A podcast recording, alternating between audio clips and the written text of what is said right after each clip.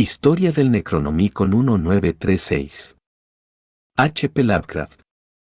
Breve pero completo, resumen de la historia de este libro, de su autor, de diversas traducciones y ediciones desde su redacción, en el 730 hasta nuestros días. Edición conmemorativa y limitada a cargo de Wilson H. Shepard, de Rebel Press, Oakman, Alabama. El título original era al-Asif. Asif era el término utilizado por los árabes para designar el ruido nocturno producido por los insectos, que, se suponía, era el murmullo de los demonios. Escrito por Abdul al-Asred, un poeta loco huido de Sanaa al Yemen, en la época de los califas omeyas hacia el año 700. Visita las ruinas de Babilonia y los subterráneos secretos de Memphis y pasa 10 años en la soledad del gran desierto que se extiende al sur de Arabia, el Roba el Calillé, o espacio vital, de los antiguos, y el Dane, o desierto escarlata, de los árabes modernos. Se dice que este desierto está habitado por espíritus malignos y monstruos tenebrosos. Todos aquellos que aseguran haber penetrado en sus regiones cuentan cosas extrañas y sobrenaturales. Durante los últimos años de su vida, Al-Asred vivió en Damasco, donde escribió el Necronomicon, Al-Asif, y por donde circulan terribles y contradictorios rumores sobre su muerte o desaparición en el 738. Su biógrafo del siglo XII, Incayican, cuenta que fue asesinado por un monstruo invisible en pleno día y devorado horriblemente en presencia de un gran número de aterrorizados testigos. Se cuentan, además, muchas cosas sobre su locura. Pretendía haber visto la famosa Irem, la ciudad de los pilares, y haber encontrado bajo las ruinas de una inencontrable ciudad del desierto los anales secretos de una raza más antigua que la humanidad.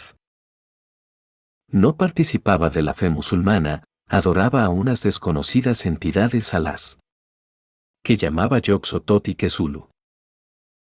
En el año 950, el Asif, que había circulado en secreto entre los filósofos de la época, fue traducido ocultamente al griego por Teodorus Piletas de Constantinopla, bajo el título de Necronomicon.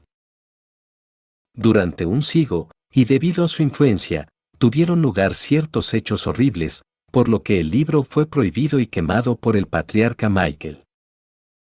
Desde entonces no tenemos más que vagas referencias del libro, pero en el 1228, Olaus Bormius encuentra una traducción al latín que fue impresa dos veces, una en el siglo XV, en letras negras, con toda seguridad en Alemania, y otra en el siglo XVII, probablemente en España. Ninguna de las dos ediciones lleva ningún tipo de aclaración, de tal forma que es solo por su tipografía que por lo que se supone su fecha y lugar de impresión. La obra, tanto en su versión griega como en la latina, fue prohibida por el Papa Gregorio IX, en el 1232, poco después de que su traducción al latín fuese un poderoso foco de atención.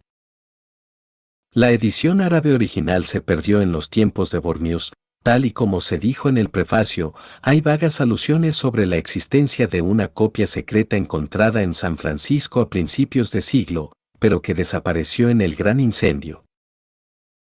No hay ningún rastro de la versión griega, impresa en Italia, entre el 1500 y el 1550, después del incendio que tuvo lugar en la biblioteca de cierto personaje de Salem, en 1692. Igualmente, existía una traducción del Dr. Dee, jamás impresa, basada en el manuscrito original. Los textos latinos que aún subsisten, uno, del siglo XV, está guardado en el Museo Británico y el otro, del siglo XV, se halla en la Biblioteca Nacional de París. Una edición del siglo XVII se encuentra en la Biblioteca de Widene de Harvard y otra en la Biblioteca de la Universidad de Miskatonic, en Arkham, mientras que hay una más en la Biblioteca de la Universidad de Buenos Aires. Probablemente existían más copias secretas, y se rumoreaba persistentemente que una copia del siglo XV fue a parar a la colección de un célebre millonario americano. Existe otro rumor que asegura que una copia del texto griego del siglo XVI es propiedad de la familia Pigman de Salem, pero es casi seguro que esta copia desapareció, al mismo tiempo que el artista R. U. Pigman, en 1926. La obra está severamente prohibida por las autoridades y por todas las organizaciones legales inglesas. Su lectura puede traer consecuencias nefastas. Se cree que R.W. Chambers se basó en este libro para su obra El Rey en Amarillo. Cronología. Al-Asif es escrito en Damasco en el 730 por Abdullah al-Asred. Traducción al griego con el título de Necronomicon, a cargo de Teodorus Piletas, en el 950. El patriarca Michael lo prohíbe en el 1050, el texto griego. El árabe se ha perdido. En 1228, Olaus traduce el texto griego al latín. Las ediciones latina y griega son destruidas por Gregorio IX en 1232. En 14. Aparece una edición en letras góticas en Alemania. En 15. El texto griego es impreso en Italia. En 16. Aparece la traducción al castellano del texto latino. En El Museo de los Horrores, 1993 Editorial Edad, España.